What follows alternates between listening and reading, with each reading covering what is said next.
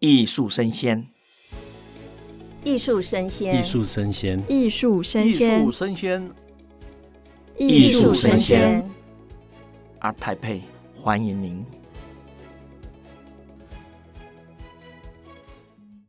Hello，欢迎来到我们的二零二二台北艺博会的现场。现在您正在收听的节目呢是艺术生鲜 ART TAIPEI Live Talk，我是主持人王维轩 Vivi。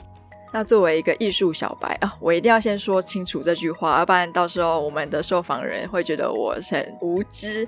因为我们这个节目制作的初衷呢，是希望让更多的人，尤其是全球，不管是台湾、世界各地的人，可以更认识我们的台湾艺术家、台湾画廊跟一些台湾的文化。那我们今天想要访谈的主题呢，是跟一位传奇人物萧耀老师有关。我们要谈的是从生命经历来谈萧耀的个人创作。那我们的与谈人是萧琼瑞老师。其实有看到在二零一九年有一个萧耀的策展，老师其实有一段话非常的打动我，就是萧耀的艺术之旅看似短暂，却充满了爆发力。他的生命呢，散发着理性与感性的交融。他是成功的企业经营者，艺术的爱好者。纯真的创作者，更是一位令人怀念、留下美好印记的生命实践者。他值得您的认识与肯定。他叫做萧耀。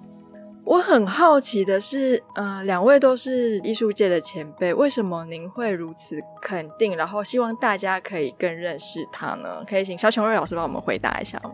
好的，谢谢主持人。我自己其实是一个艺术爱好者、梦想者，但是后来呀、啊，很不幸变成艺术的老师。那艺术的老师啊，就是只动嘴巴，就后来忘了用手了。不过我一生里头在上的课程要结束的最后一堂课，一定会跟我啊选修我课程的同学们鼓励一件事，提醒一件事：各位同学，你们在一年来或是一个学期当中接触了这么多伟大的艺术家。跟艺术作品，但是绝对不要忘了一件事，也就是你生命当中最重要的一件艺术作品，就是你生命的本身。我们要知道，艺术之存在是一种人对周遭、对自我，那么深有感触、深有好奇、深有热忱的一种表现。逍遥刚好是这样的一个人。我们有时候今天会欣赏很多伟大的艺术家，但是这个艺术家之伟大，其实背后有一个非常重要的本质，那么就是他的坚持，他的纯真，乃至于他面临困境之后不愿意放弃。所以，我想逍遥他的一生，从他啊一个比较贫困的家庭出身，到达在读书的时候。就因为他读的是美术印刷嘛，那么就开始去编毕业纪念册，开始赚到了第一笔钱，一直到最后，就好，我们今天在这样的一个场地，哎，这是艺术博览会，他曾经当台北这个艺术博览会的理事长，在这两年之间所提出的整个博览会层次的提升、世界性的连结，乃至于官方公部门的一个参与支持。到最后，生命的后期，全力的投入所谓的艺术的创作，他圆满了自己的一生。所以我对这样的一个艺术界的朋友，我深深的赞佩。那么，当然很多人会说：“哦，他的这一些功绩有多大吗？”我们一个人的一生功绩有多大，不是由我们来决定的。他的东西能不能被肯定，也不是我们现世就能够界定的。今天我一来看。还有整个一博的内容已经跟以往大不相同，一个新的时代已经来临，一个年轻的不同的思维。哎，你不要看他的东西很卡慢，你就以为啊他很幼稚，那有时候是呈现我们的幼稚。我们不断的去画一些欧洲古典主义的东西，画的那么成熟，画的那么好，那你以为你成熟了吗？你以为你深邃了吗？你可能只是别人的跟随者。一个不成熟的东西，很可能带着一个无限的可能性。萧耀，我个人是这样子来看待他的。是，那其实刚刚听萧琼瑞老师这样说，我也意识到说，其实我们这次参加台北艺博会嘛，我们知道身为主办方不容易，也就是他曾经身为理事长这个身份不容易，但是他同时又是首都画廊的负责人。是。那我们看到这么多的展商每天一大早起来布展，其实非常的辛苦，那他们推广的都是艺术作品。那，那同时呢，他在他最后的艺术生涯里面，他变成是一个艺术家。我觉得这三个身份的重合跟多重身份的转换，是我觉得不是这么容易。是是是。那不知道萧琼瑞老师对于他的哪一个身份特别的印象深刻，或者有什么有趣的故事可以跟大家分享？好的，呃，我想我非常荣幸啊，在逍遥过世的时刻。那么他的女儿也是他前一辈子的情人呐、啊，唯一的女儿啊，是萧瑾小姐就传达他母女的共同希望，能够为萧耀做一点事。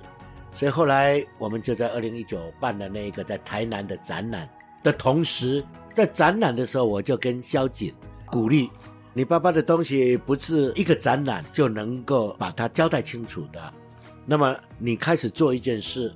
就是把他所有的一生的作品、照片、资料做整理，我们准备帮他写一本书。所以在今天我们这个艺博的现场，也有一本在首都艺术中心啊，他们叫做“生之欲”，生命的欲望。其实“生之欲”这个名称在早期哈，大家是拿来很容易去形容这个梵谷。那么梵谷，你看他纯粹在画画，可能很多人不知道。梵谷的家族是欧洲最大的画商嘞，哇、是啊，是，所以啊，这个我说，既把艺术的推广、行销到达自我的创作，在逍遥一个人的身上呈现出来。那你至于问我说，哎，他是哪一个时期啊？我最肯定，我可以这样子讲，在一个人的一生里面，他的三个面相只是一个生命，所以我肯定的是他的生命。不是他在单一时期的表现而已，但是回头讲，如果每一个阶段表现的不好，表现的不突出，表现的不够坚持，嗯，如何会最后形成一个完整的生命呢？是。啊，所以我个人认为，像类似这样子的台湾的例子，当然不止逍遥了，但是在我刚好接触的生命里程，我接触了逍遥，我乐于也是我第一次在艺术家之外。写这样的一个横跨不同领域而都有杰出表现，我认定他还是个艺术家。我刚才讲这种形式，有的画的很古典，有的画的很当代，都是艺术家。所以艺术的面向是多元的。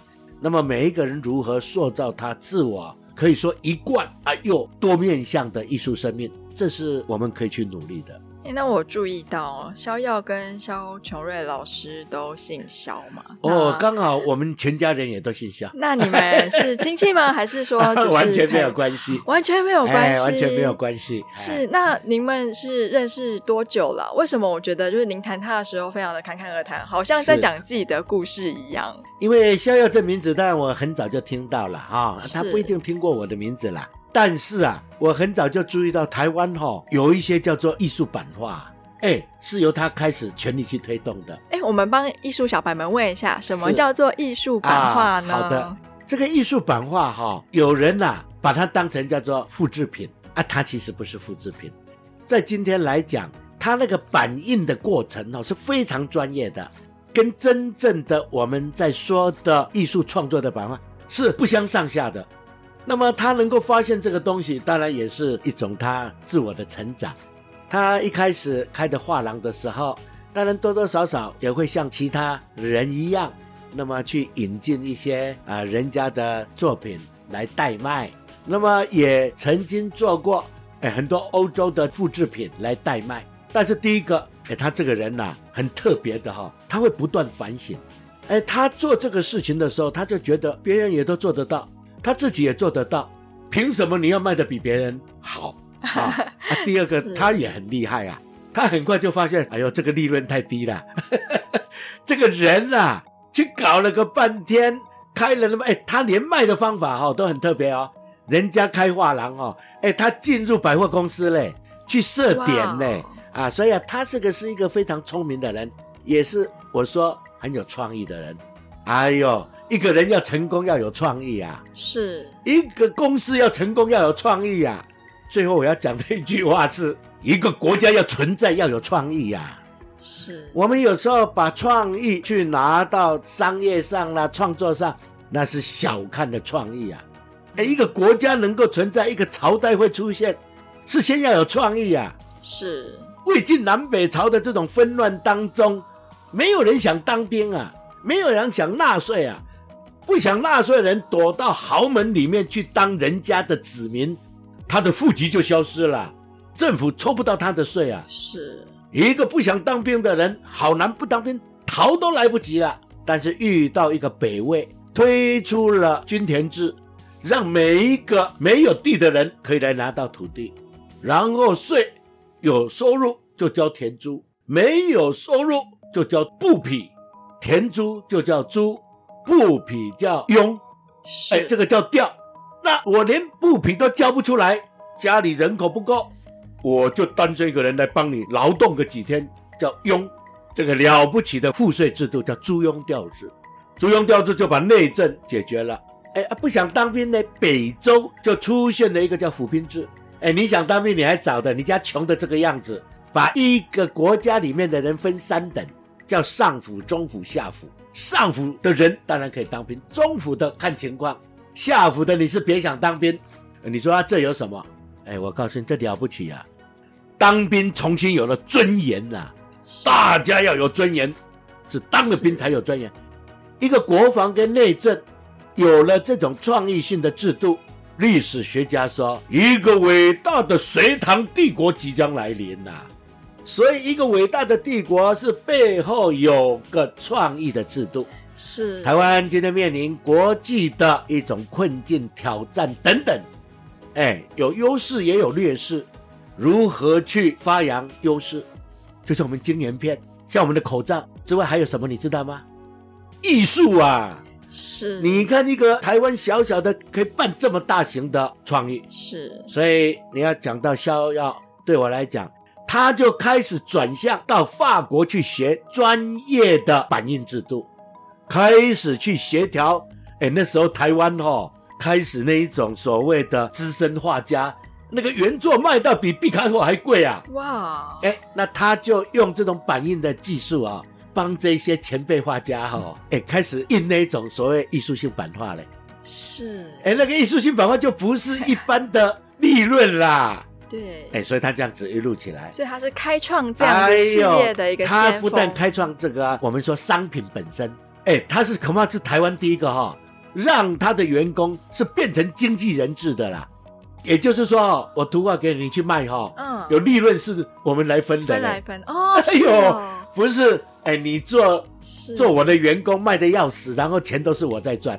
我看他这个时间比许文龙还早嘞，很棒的。许文龙啊，他奇美到现在还是不上市的嘞。是哦，他这个人很有趣啊。一共啊，咱应该被吸啊。啊，一当都过去红美这边，那 个那个就是上市、上市上柜的公司要去被股东咨询了。哎呦，咱买咱探谈咱自己来分。哎，你看啊，当然他这种企业看起来好像说做不大，但是他的占有率是全世界排名前面的。所以我讲说啊，逍遥有这种创意，在那么早期帮他去除了设点，哎，他设的这个点整个多的不得了啊！人家弄一个画廊，他已经跑到人家百货公司了。当时的是纽约这些全部里面都设点了哦，哎，所以他第一个点铺大，第二帮他卖的人是分利润的。这个分利润不是只是利润，他也学会了怎么推销，所以他后来他很多的人都变成台湾画廊界的独当一面的那个经理经理人啦哈。所以我在讲说啊，他是有他的才能啊，有他的创意。当然我们很高兴，有一天他就变成了画廊协会的理事长。他从理事长之前，他就是全力参与。他的画廊一成立，哎，早期那种是比较像一种什么设计公司啊？哎，他曾经为了设计公司，全台湾的电脑啦，这一些早期的汽车广告都是他的客户啊。啊，是啊、哦，做到自己差一点死掉啊！哎，他这个几乎就是都尿出血了，还被医生说你不能出院。他还说我回去办一个事情再回来。他说你出去就回不来了，这样子啊？你们真是很好的朋友，才会知道这么多细节。哎呦，这种热忱啊，不是只是赚钱，是责任嘛。是啊，所以他后来甚至把这个转型成正式画廊的时候，他就加入画廊协会，后来就被选为副理事长。那副理事长那个对他来讲是非常重要的，他几乎熟悉了所有画廊协会里面的事务，也知道问题在哪里。等到他接画廊协会，那整个制度改变。如何？你不能赶走人，但是你可以定规则，符合不了规则的就走。他带着一批新的员工，哎，不是这个关着门办画廊啊，带着他们出访啊，去看人家怎么办啊。而且办的话，去出访不是去旅游啊，去交流协商。那么签这些备忘录，等到最后一半，那不得了了，整个画廊的参与度、营业额。那当时面临最大的就是基优画廊几乎不想参加了嘛。他参加以后，第一个没什么业绩，第二个他也没那个时间。哎，把这个基优画廊怎么再找回来？这也是他第一个。那第一个怎么做呢？当这个画廊被画成最重要的走道的，全部给基优画廊啊，他自己也不算基优画廊，就到后面去。结果整个力量一集中，哎，营业额整个就起来。当年要结束。签备忘录，明年还要参加的就大为增加了嘛。所以我想，我非常荣幸，也非常高兴认识这位朋友。那么我的一生里面有一件事情，是我作为艺术工作者，作为一个艺术史的工作者，我非常在意的。我写的人绝对不是我认识的人，因为我认识人太多了。我如果写一个都是我认识的人，我写的台湾美术史。应该冠名为萧琼瑞朋友的台湾美术史，是重点不在认识，即使不认识的，我觉得他好。我今天这样来走一圈，我又发现好的，我会主动去为他做推荐。那你说，哦，你怎么？所以后来很多以为我写文章啊很有神力，我一写他就出名了，其实错了。我看他快要成名了，快要成功了，我赶快去写。我号称我这种叫投机主义。但是投机主义不是人家叫你写，你为了几块钱就真的写，你要有自己的坚持跟品牌。当然，社会信任你，你就要为社会负责。是，那这样听起来，其实老师筛选标准还蛮严格的哦。太认识的不写嘛，对不对？啊，离成功有点远的也不写嘛。那不知道老师就是决定要写的标准是什么呢？好的，我想我最近在《艺术家》杂志连载一个专栏，已经两年半多了，是可能会写到超过三四年。那这种书如果写出来不知道多厚，我也不晓得。但是我很感谢《艺术家》杂志，几乎我写多少，他们就帮我出多少。几乎我每一个月都写，每一个月刊载都有十六个篇幅。我面临最大的问题是写谁不写谁。那么这种事情是等到我整个真的连载完了，我要出单行本之前，都还要再检讨一次，就是要为艺术家负责，为我自己负责，为社会负责。你刚才问我，如果是这个画的太认真太好，哎，你如果看逍遥哈，是他早期画他太太那个。哎，廖小文那一张哈，嗯，哎，他一辈子画那个哈，我想可能会卖得好一点。你们看看啊，这个第七十三页啊。好，如果大家有看到《生之于》这本书的话，第七十三页就是逍遥画太太。我也会到首都那边啊，大家有买书的，我们也帮他签字。哎，你看画的这种非常成熟，非常，你绝对没有想到他最后会画这一些看起来屁股啦、眼睛啦什么，他是有能力画这种，但是这种太认真了。我只能够说他很认真，但是你说叫我写这个，我不是说他不好，我不知道要写什么，因为他没有自己的特点的时候，他只是开始做学习时候的一种啊技术入门磨练。那很简单讲，在我们一般这些学院派啊，学院是什么？学院是在那边已经变艺术家吗？啊，变艺术家就不要到学院了 啊，还没有变艺术家。在学院里面也还是没有艺术家，有一天从学院走出来了，那才叫艺术家啊。是，所以我在讲这个台湾水墨变相史，我自己也很挣扎，画的太好的不选。为什么？你说太好不是很好吗？所以太好就是用学院的基础来讲，了解。他画的太学院了嘛。是。你老实讲，你画跟他画跟别人画也都差不多了，只是就没有自己的东西在里面，只是好像是一个样板套出来。那基础的画工，那是用来磨练画工的。就是、可是一个真正好的艺术家，还是要用他的作品反映出他这个人，那当然或是当时的情境嘛。我用这个演艺界来讲，是，哎，你在模仿费玉清，在模仿周蕙唱的再好，你也不会变成，你都不是他，对，你也不会变成费玉清嘛。是，哎，有一个人哦，我看他口齿并不清晰，嗯、唱歌也没什么调性。周杰伦 那是你讲的，不是我讲的。老师挖坑给我跳，结果周杰伦，我们还是要肯定他。对，不过周杰伦的伟大还不在他有特性，还有他有品味嘛，所以他找到了方文山配合嘛。是，你看他方文山写的那种歌词，青花瓷啦什么，写的让周杰伦诠释的很好嘛，整个和整个火起来了嘛。艺术就是这样子。你找到好的语汇，你的内涵被清楚的表达，可能还不成熟，有一天你会成熟。哎，刘国松先生讲一句我非常钦佩他的话：先求易，再求好。嗯，先求跟人家不一样，再求有一天变得更好。更好，但是更好的时候就要小心了，你终于跟自己一样了。所以我在讲艺术这个东西是一个不断接近。我为《艺术家》杂志写的连载叫做《台湾水墨变相史》，变相这两个字，哦，其实讲的比较好听就是变态了嘛。啊，你没有变，那你都跟人家一样，干嘛找你？就没有什么好写。哦、那么，对，我想我们的时间虽然不多，我最后还是要强调，萧耀最后用他生命本身的原欲，当然他的原欲就是性啊。食色性也，这个人的本性，他给予高度的关怀，不断的去深入，在这个所有还没有走入这么主题性的之前，他从文字化开始，从文字化开始是什么？哎，他早期学美工出身的，一天到晚写 POP，你知道吗？那种美术字啊，知道，但是美术字还是美术字啊，是。最大的困难从那个出来，但是已经不是美术字。哎，它就是艺术性的嘛，所以他从这个艺术性里面有很多的关怀。我觉得他的东西在以往看起来在会场上会有一点突兀，但是我大胆的讲，今天如果类似他这样的色面的东西，这么强烈的主题，放在今年二零二二年的艺博会的广场，会非常受欢迎，对，一点都不突兀。那么，当然，我也期待我们社会对这些曾经付出的人给予应有的肯定。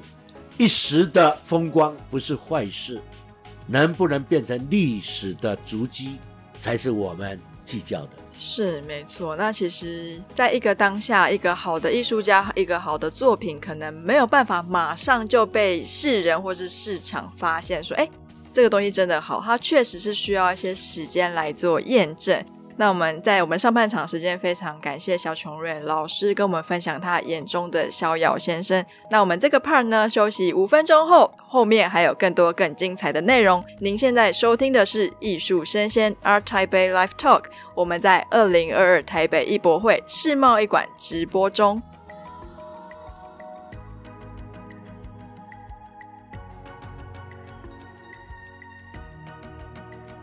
Hello，欢迎回到我们的二零二二台北艺博会现场。那我们现场正在用 Clubhouse 直播。那我们诶，已经是礼拜天了。我们精彩的台北艺博只剩下今天、明天是最后一天喽。提醒还没有到场来的听众们，赶快来我们现场看看。今年呢，有一百三十八间的展商在我们的世贸艺馆，从早上十二点钟呢到我们的晚上七点钟，每天都有非常精彩的展览。那您现在正在收听的是艺术生鲜 Art Taipei Live Talk，我是主持人王维轩 Vivi。啊，我们上半场非常精彩，我们访问到我们的萧琼瑞老师。我们第一个上半部呢，我们已经讨论到了萧耀先生他这一生来不断的转型，不断的自省，然后最后将台湾的艺术走到国际。那我们的文化呢也被发扬光大。那刚刚呢，老师已经非常专业，哦留了一个伏笔。我们提到一个名字叫做刘国松。那作为想要入门艺术或是不懂艺术的人，我帮他们问第一个问题是：谁是刘国松啊？好的，事实上刘国松的祖籍啊是山东，但是他成长的过程里面啊啊，既不在山东出生，也不在山东长大，那么几乎没有回过山东。所以他是吃山东馒头长大的吗？应该没有吃过，因为他的父亲是个军人，所以他随着父亲呐、啊，呃，那个父亲呢、啊，先去中日战争，那么所以一直在战场上。后来啊，娶了他的母亲，然后一路上到处流浪。所以我们后来看他的作品，很多山水的形象啊，是他本来就在这个一山爬过一山，一岭翻过一岭。后来父亲呢、啊，在战争当中啊就过世了，因为殉职了，是在战争里面殉职，可以说为国牺牲。嗯，那么母亲呢就带着他，随着前面是军队在打仗，哎，眷属在后面跟着啊。哦、你想，很多人不能了解中日战争当中。那个中国，那个所谓的中华民国的政府是没有中央政府的啊！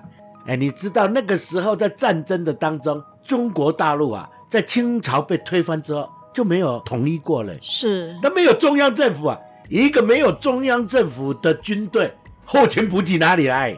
哎呀，所以太多人对历史没有理解，包括美国人不能理解，我给你们那么多的军援，为什么都被贪污掉了？嗯，因为看着衣服被卖掉，钱被吃掉，就认为国民政府是非常的腐败的，其实是一个误会。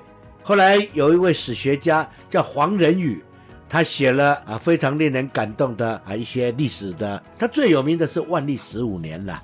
那么当然那是谈中国近代化的问题，但是他写到两岸在中国大陆的战争啊，他自己是西点军校毕业的，在黄埔系统里面备受排挤。但是他还是为国军讲话，说你们美国，因为他后来又回到美国，他后来变成历史学博士，你们所送来的衣服、鞋子，是你们美军淘汰下来的，他们根本尺寸不合啊，怎么穿呢？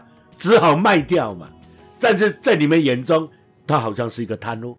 之外，你拿了钱不是养军队而已啊，每一个军队的后面是一群眷属啊，孤儿寡妇啊。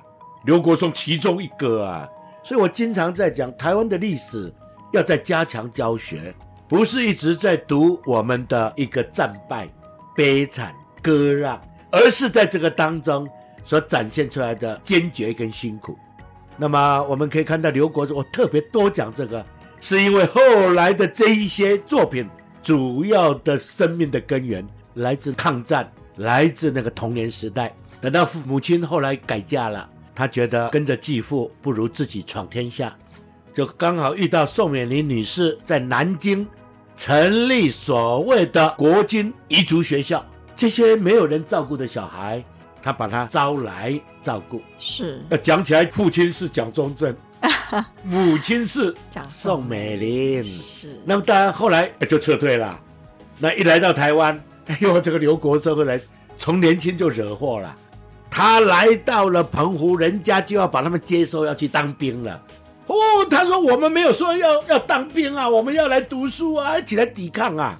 是，但没想到后来带队来的那个人，把女儿就嫁给他。啊、这么突然？哎，那是后来来台湾了，从军旅故事马上变爱情故事啊。哎呦，对，但是他来到台湾了，先念那个师大附中，是哇，文笔之好啊，老师就觉得他第一志愿应该去念国文系。啊，是，但是他就一心想念美术系，后来就变成这个所谓的当时叫师院的台湾师院，嗯、今天的台湾国立台湾大呃呃师范大学是啊艺术系。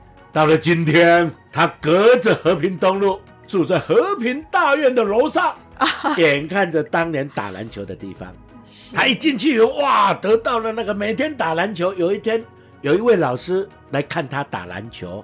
那么那个老师看完，哇，同学啊，这个刘国松啊，跟我一样，也有一点人来疯了，看到人多啊，就开心了，就表现的。然后打完球了，老师慢慢走过来说：“哦，我以为你打得多好，不过如此。”他受到冲击呀，当天晚上睡不着了，第二天开始回到画室。老师的意思，你在打，打得再好，也不过如此。你进来这边不是为了打篮球吗？那个老师是谁呢？是谁呢？朱德群。哦、所以啊，一个改变他生命的方向的朱德群。那么当然后来他其实是西化入手的，啊、是。那当然他很幸运娶了非常好的夫人，就是我们的黎校长的女儿 啊，我们令辉的妈妈哈。嗯。那么我们非常能够体会到师母对这个刘国松的照顾。刘国松是一个很气盛、那很冲动、很率真的人，是我喜欢他。那当然有很多朋友会对他有抱怨，我说不必抱怨。一个率真的人，永远没有恶意。对，不过其实这样说起来，其实朱德群真的是要教到一个很聪明的学生。因为假如说啊，有的学生可能不懂，哎，也这边奉劝各位老师哦，有时候对学生不要太多暗喻，到时候学生以为说哦，是要我多多练习打篮球，那可能就走歪了。所以也不得不说，刘国松是一个非常有这个是人生的道理。是是是，我要结婚的时候，有人就告诉我，好就讲好，不好就讲不好。对，不要不要有一个太太哈。嗯，这个煎鱼煎焦了给先生吃，先生为了不打击太太，就说哦，这好吃。从此太太每一餐都焦的。后来他终于发火了，是，然后小姐就说你变了，你变了。以前我煮这样，你说好吃，因为以前讲假的，是开玩笑。不过的确，生命都是这样子哈。那刘国松当然后来啊，他经历了很多。他本来哈画西画的为主啊，国画是普心畬的学生，画非常传统的。结果去参加省展，都参加不能够入选。哎，省展是当年哦要变成画家很重要的管道。为什么不能入选？因为都没有入选啊。呃，是不是画的不好不知道，就没有入选了 啊？他就开始去看说谁入选，是后来发现都是画胶彩画的啦。风格的问题吗？因为那个牵涉台湾历史的问题嘛。因为水墨画在日据时代曾经消沉，由日本的胶彩画取代嘛。是啊，所以呢，大家被训练出来，那些评审很多都是日剧时代的老老、哦、老画家嘛，所以他就开始写文章哦，认贼作父，不把敌人当祖先。哎呀，是。当然今天来讲，我想刘老师也不会坚持这个了。因为台湾的历史本来是多元的，对，他有中国的传统，也有日剧时代的经验。当然，那你如果将来可以理解林志玲为什么那么漂亮，为什么？因为那是河南人的后裔。哦，哎，开开林志玲老师的玩笑哈。我们台南哈、哦、很多姓林的都很漂亮啊，那个都是金瓜牛嘛。哦，哎，我们台南唱一首歌叫做《安平追想曲》，里面身穿花红长洋装，风吹金发思情郎。哎，那外国人呢？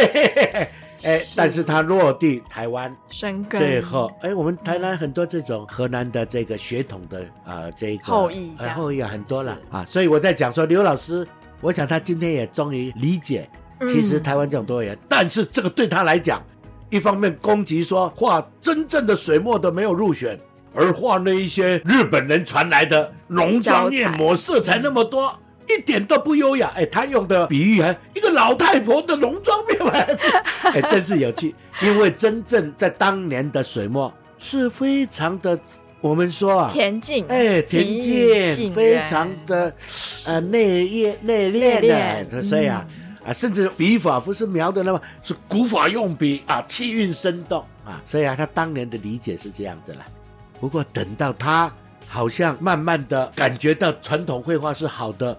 忽然又写了一篇文章，又得罪另外一批人了。哦，写什么？他的题目要走进神展的会场，犹如绘画的峡谷，两旁都是失去生命的标本。哦，你看，这样的一个拥有强烈批判性、反省力的人，已经注定他要变成伟大的艺术家了。是，那这个也不对啊，那个也不对啊，对的是什么？我真要问，哦，他也不知道啊。哦。就开始做各种实验，他要找到一条既现代又有传统的道路，所以当然我们很恭喜台湾在他的努力之下，开创了所谓现代水墨，既不是传统，也不是西洋，现代就代表不是传统，嗯，水墨就代表不是西洋，哦，好有意思哦，他开出一条大道嘞，所以我觉得这是一个了不起的人。台湾已能够有刘国松这样子的人，那么变成跟我们同一个世代，最少将来的世代会很看重我们这个时代，一个时代留下了文明的成就，美国应该是古根汉还是大都会办了一个华夏文化五千年，但他当时的概念是一个华夏不一定是中国啊，嗯，不是现代，更不会是狭隘的现代的中，它是一个大的文明哈。从五千年一路讲起的最后一个画家，刘国松，就是刘国松。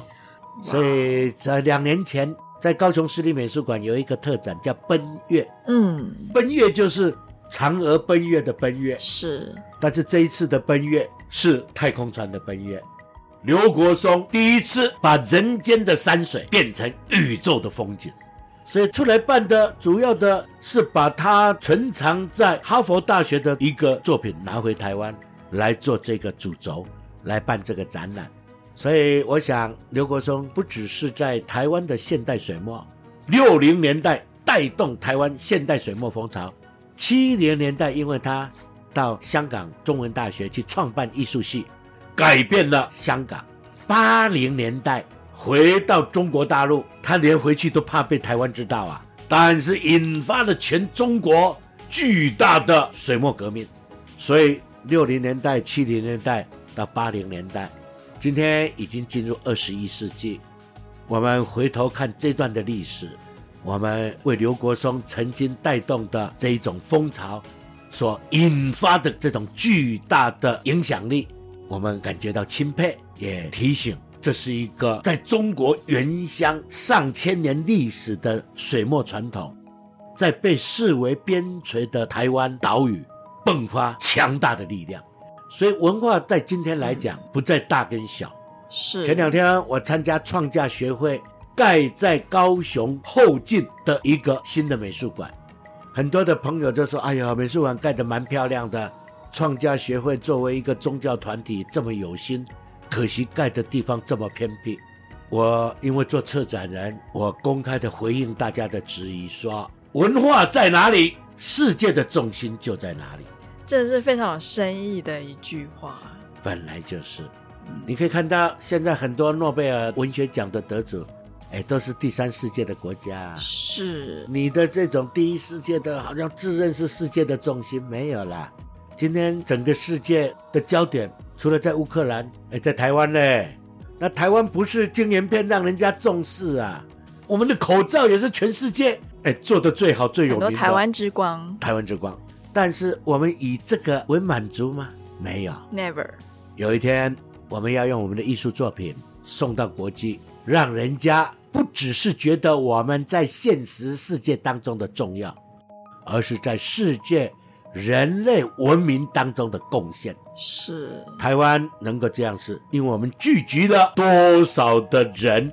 当然，我们今天看起来有点被政治所钳制住，错啦！一个国家能够有那么多不同的意见，那绝对是一个了不起的事，很珍贵。哎，不过我们可能从我这个学艺术史的人的创意的立法，我曾经当过台南市的文化局长第一任呐、啊。我当时就看到，平常我们要做个广告，哎呀都没有钱，哎呦，在做选举的时候广告弄得那么大，我想要定一个法律，嗯，将来的竞选广告必须保留四分之一的版面是要文化产业，哎，不是四分之一的版面给候选人放头像，啊，其他的，啊，现在四分之三放我们文化产业的，哎，就是一定要放一个艺术品的。你用一个可能是这一个郭伯川的作品了，那同样的，哎，我现在在想说，我们能不能内政部定一个法律哈，将来竞选的时候哈，绝对不可以讲对手的缺点。嗯，啊，你说不讲对手的缺点，讲什么？讲你自己的优点在哪里嘛？嗯，哎，我们现在竟然变成在比烂了，谁烂了？后来大家不晓得选谁，又看起来都烂。